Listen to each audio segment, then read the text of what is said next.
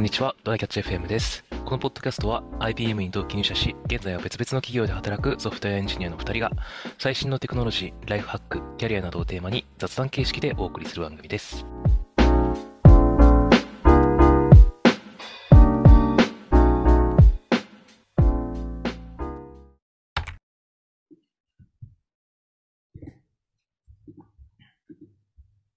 最近、あの、なんだっけ、クレ、クレジットカード？うん。を、あの、選び直すというか、今まで、あの、このやり方って固定してたやつがあったんだけど、うんちょっとそろそろそれを見直す機会が出てきたんだけど、ほう、それはなぜ？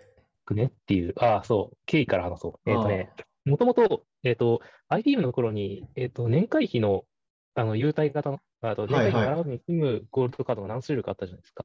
ああ、福利厚福利厚生で生で。あ、それ見てなかったな。あれでね、何種類かあって、そのうち僕はセゾンのアメ、ックスゴールドを選んでたんですよ。で、それに、えっと、まあ、何千だっけ ?4000 円ぐらいかな？の、うんあの、マイレージプランみたいなのを選ぶと、うん。あの、1000円使うと10マイル、JAL マイルが貯まるよ、みたいな感じに。はい結構はいはい。効率になってたし、あの、実家に帰るときにたまに使えばいいとか、旅行のときにたまに使えばいいやと思って、うん。それでずっとやってたんですよ。なるほど。ただ、あの、その、ね、優待型の、えっと、ゴールドカードには、もうそれがつかなくなって、で、あの、マイレージプランがね、終了になっちゃって、で、結構そのマイレージプラン、いろんなセゾンカードについてたやつが、ちょっと、なんか有料に、無料だったのが有料になるとか、有料だったやつがなくなるとか、なんかそういうのが入っちゃって、ちょっとカードの見直しをそもそもしないといけないなっていう、なんかこのままだと効率悪いなってことになっちゃったので、そう、なんか必要に迫られてね、やってるんだけど、うん。なんか、クレジットカードの選び方っていろんな軸があるから、いやー、そうだよね。難しいなと思って、はいはいね、はいはい。多分、大きいのって、えっと、まあ、ステータス的な話。うん。これは僕そんなに重視してないんだけど、うんあの、このカード持ってるといいよね、すごいよね、みたいなやつ。はいはい。と、あの、まあ、えっと、サービスとか、えっと、特典みたいなやつ。うんな。ので、ちょっと上の方になると、コンシェルがジがつきますよとか、あーありますね食事の優待がつきますよとか、そうう、んいろんなのがついてくるのと、あとは単純にポイント還元率の話うんだ。と思うんですよ。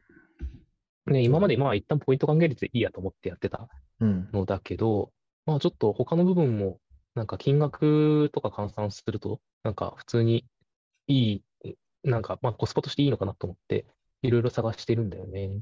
なるほどただね。宮地はなんかこれ、あの、重視してるって、え重要要素ってある例えば今の3つとか、他の軸とかでも。まあ、あとこ、これまあ、結構どうでもいいかもしれないけど、カードのデザインとか。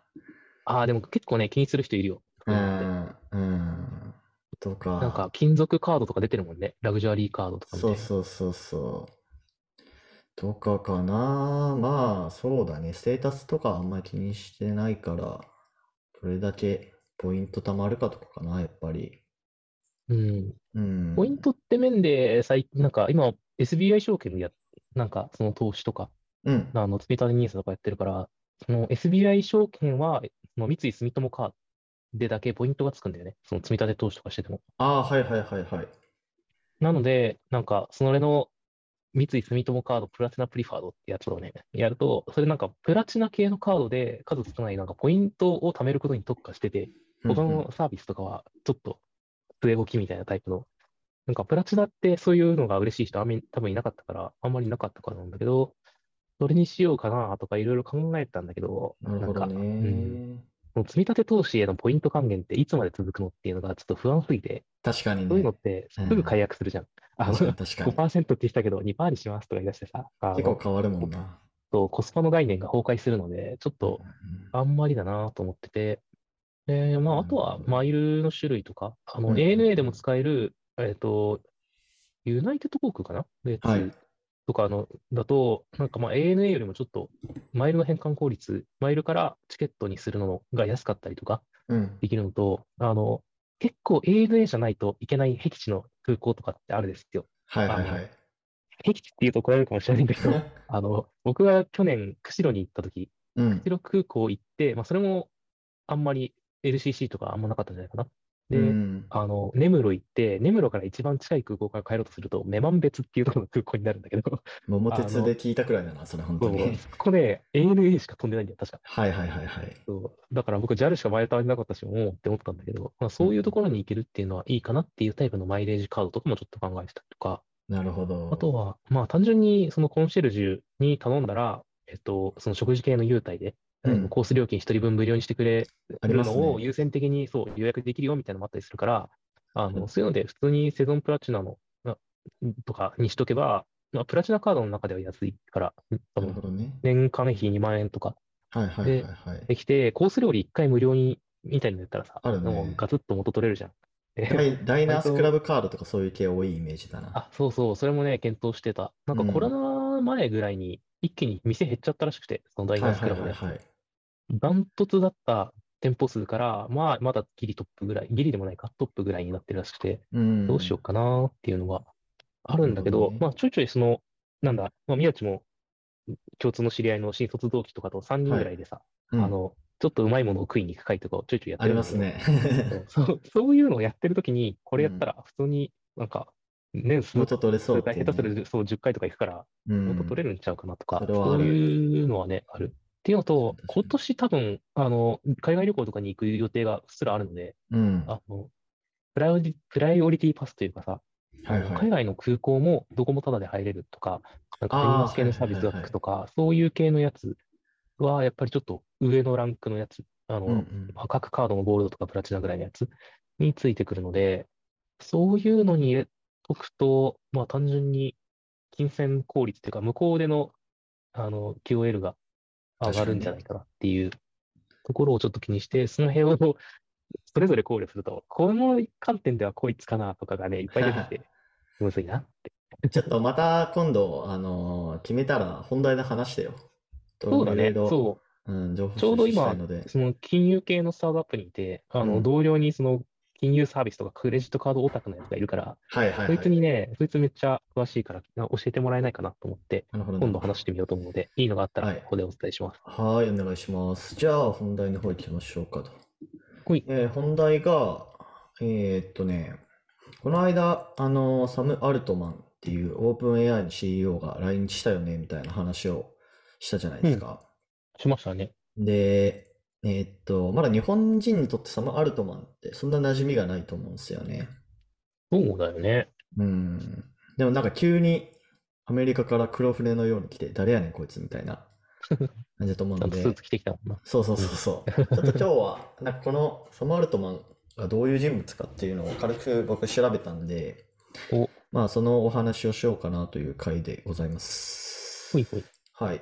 まあ多分ね、まあ、チャット GPT がめちゃめちゃもう優秀だから、もうこれからどんどんこう有名になっていくかなと思うんですよね。もうイーロン・マスク並みに。うん。うん。まあだからちょっと軽く解説をしようかなと思うんですけど、えっと、まず、サム・アルトマンが、えっと、今ね、前確か38歳って言ってたかもしれないけど、今37歳かな？ちょっと待ってねちょっとここちゃんと調べるわ。まあまあどうでもいいか。37歳。1985年生まれの37歳で、マーク・ザッカーバーグの1個下か。うん。マーク・ザッカーバーグの1個下ですと。で、まあアメ、アメリカ生まれで、で、ユダヤ系なんですよね。あ、そうなんだ。うん、マーク・ザッカーバーグもユダヤ系だよね。強いのか。あーやっぱり強いです界隈って言ってたらね。うんそうそうそうそう。まあだから、結構やっぱりシリコンバレーとかの方でも結構若い部類なのかな。ううんうん。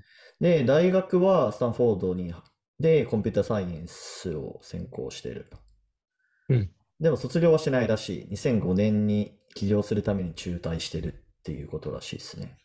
うーん。うん。で、起業して何をしたのかっていうのが、えっとね、ループトっていう、L、LOOPT っていう、うん。えー会社かな？会社かな？サービス名かな？を作ったんですよ。うん。ループと共同設立した会社名か。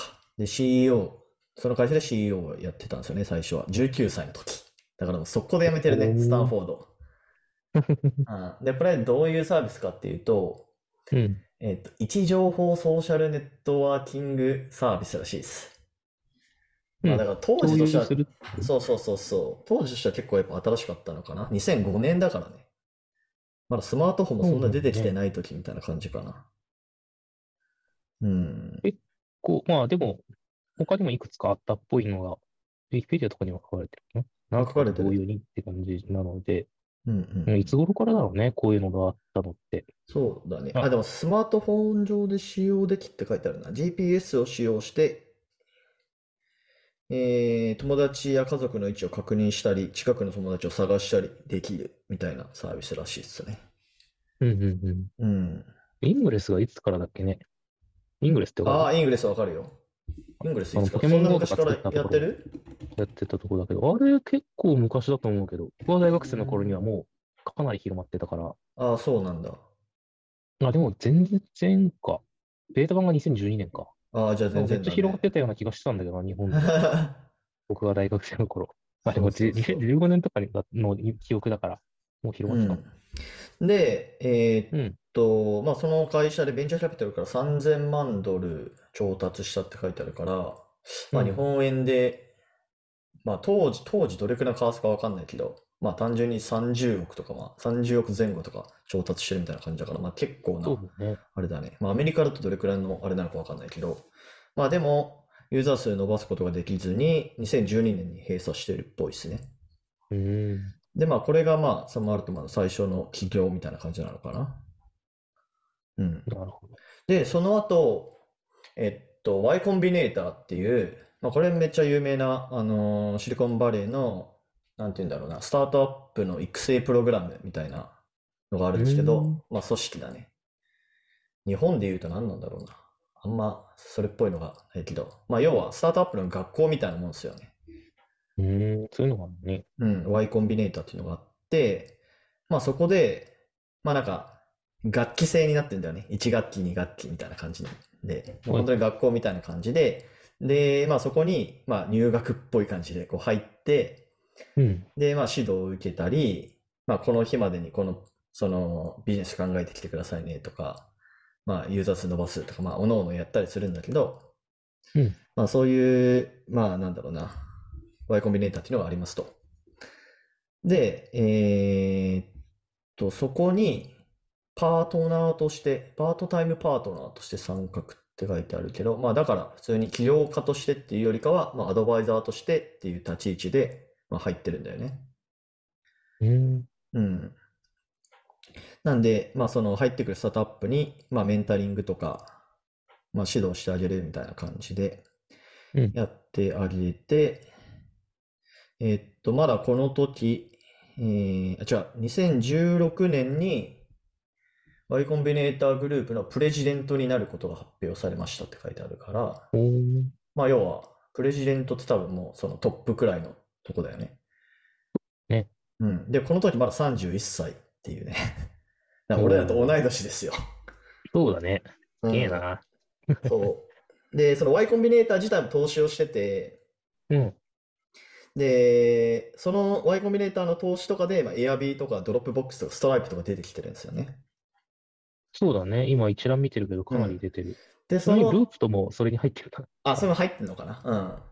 うん。で、その Airb とかドロップボックスとかストライプとかに投資したのがサム・アルトマンだと言われてるっていうなる感じだね。ほどね。あとなんか今までは Y コンビネーターで結構その、なんていうの ?IT 系のスタートアップにずっと投資してきてたんだけど、うん。まあなんかその、サム・アルトマンが多分プレジデントになってからだと思うけど、うんなんかその、ハードウェアとか、なんかバイオ系とかのスタートアップにもなんか投資して、こうなんか、そこら辺が結構成果認められたみたいな、確か記事があった気がする。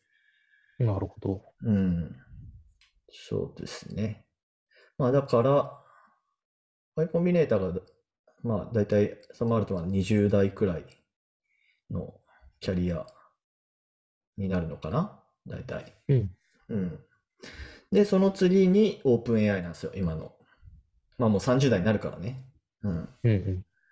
で、えーっと、まあ、2016年に Y コンビネーターグループのプレジデントになって、19年に OpenAI、あ、違う、15年に OpenAI が設立されてるのか。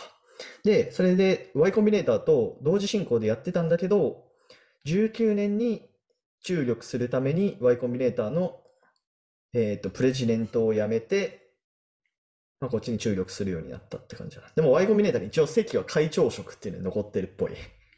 おー、うん。なるほど。そうそうそうそう。で、19年くらいから、まあ、本格的にやってるのかな。うん。うんオープン AI っての立ち位置って、そういえばよく知らないんだけど、何をやってるの？研究者ではない。けん別に、博士、だって大学途中で辞めてるもんな。そうだね、そうだね。だから、多分、その Y コンビネーターも投資家として行ってるし、その前のループとも CEO だから、エンジニアではないんだよね。コンピューターサイエンスは学んでるけど、うん。多分、その OpenAI でも、あれだね、実際に自分でコードを書くっていうよりかは、よりこう、なんていうの、フロントマンというか、ビジネスに関わるところをやってる感じだと思いますね。うーん。うん。なるほど。最高。ああ、まあそう、CEO だからな。経営責任者かな。そうそうそうそうそう。だね。だから、なんかあんまりそういう人いないっちゃうね。まあ、イーロン・マスク的な感じか。だから。イーロン・マスクまあも、、そうね。それなりにコンピューターサイエンスわかるけど、まあ自分でコード書くっていうのはあんまやってない、やってないはずでしょ。うん。うん。そうそうそう。で、まあ、この OpenAI 本気でやり始めてから、まあ、あの、えっと、DELE っていう画像生成の人工知能モデルとか、まあ今めちゃめちゃ流行ってる GPT モデル系列っていうのを、まあ本格的に注力し始めたっていう感じですね。で、それで今につながってくるっていう感じかな。なるほど。うん。ウィキペディアを今ちらっと見てるけど、なんかプラスで、えっと、オープン AI の前ぐらいから、うん。なんか核エネルギー系の企業の取締役会長を2社やってるっていうそれもねなんか確かにあったかも、調べたとき。ワールドコインっていう、なんか、のあそれもあるね交際認識のを使ううん通貨も2020年からやってるって書いてあって、まあこの辺本数じゃないからね、これもちょっと本筋じゃない。ねうんおまけに書いてあるな。そうだね。そうそうそうそこういう人なんだね。あんまり経歴とかも知らなかったけど、う。うん。か結構まあスタートアップ界隈の人なんだな。うん。マルチにいろいろやってるような人っすね。あの、もうそれこそまさにイーロン・マスクみたいにね。うん。うん。そうだね。いや、まあでも、すごいスピード感で来てるな。そうだね。どんだけ働いてんだろうな。うん。まあそんな感じっすね。うん。そうね。まあこういう人が、結構世界を回りながら今、オープン AI とか、っていうか、チャット GPT とか生成系 AI の、なんかについていろいろ売り込んできてるんだな。うんうんうん。っていう感じなんで、ちょっと、まあ多分これからね、まだまだ37歳だからね。イーロン・マスクが？今何歳だ ?47 歳とか？イーロンマスクは51歳だね。?51 歳か。うんじゃあまだまだ、この、もう、もうおじさんですよ、イーロン・マスクはね。体力的にはまだまだサム・アルトマンの方があるはずだから、からぐいぐいやってくるんじゃないかな。イーロン・マスクもイーロン・マスクでね、最近、あの、なんだっけ、XAI っていう会社を立ち上げたみたいなニュース出てたけどね。ああ、あとツイッターを多分もうまるっと自分でデータ使うためか知らんけど、ツイッターの API も閉じたし、あ、でも有料化した上にすごい使いづらくしたし、うん。で、あの、ツイッターももう、あの、自分の会社として買収しますみたいな、株式会社でなくしますみたいな雰囲気と確かに言ってたから、もう完全にそこのデータ使う気で買ったんじゃない？ツイッタサム・アールトマンとイーロン・マスクはここからバチバチやっていくのかな。じゃないかね。うんなんかしばらく、一旦生成系 AI ががっつり世の中に食い込むぐらいまでは、あの二人がバチバチやるんじゃない？ってそうね感じあるよ。はい。あということですげえ注目の人物なんで、覚えておくといいかなと思います。はい。はい。じゃあ終わりましょうか。はい。えーうんでは、こんな感じで、えー週2回のペースでやっているので、Apple Podcast もしくは Spotify でお聞きの方は、ぜひフォローお願いします。では、今回も聞いていただき、ありがとうございました。はい。ありがとうございました。And now, a short commercial break. 現在エンジニアの採用にお困りではないですか？候補者とのマッチ率を高めたい、辞退率を下げたいという課題がある場合、ポッドキャストの活用がおすすめです。音声だからこそ伝えられる深い情報で候補者の興味関心を高めることができます。株式会社ピトパでは企業の採用広報に役立つポッドキャスト作りをサポートしています。気になる方はカタカナでピトパと検索し、X またはホームページのお問い合わせよりご連絡ください。